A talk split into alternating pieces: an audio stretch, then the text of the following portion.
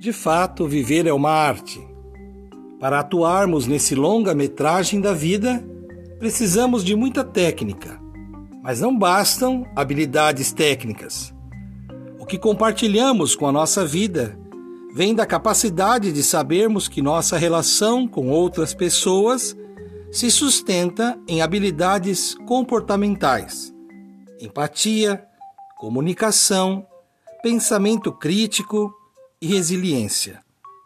Para interagirmos com tantas pessoas, próximas ou não, vamos escrevendo nossa história com ousadia e criatividade.